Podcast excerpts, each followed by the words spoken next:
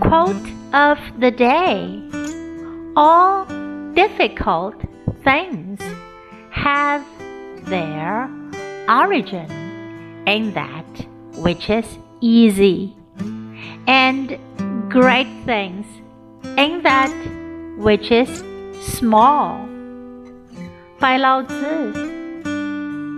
天下难事必作于易，天下大事 必作于细。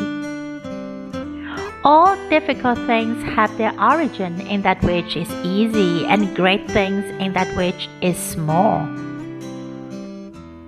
Word of the day Origin Origin 起源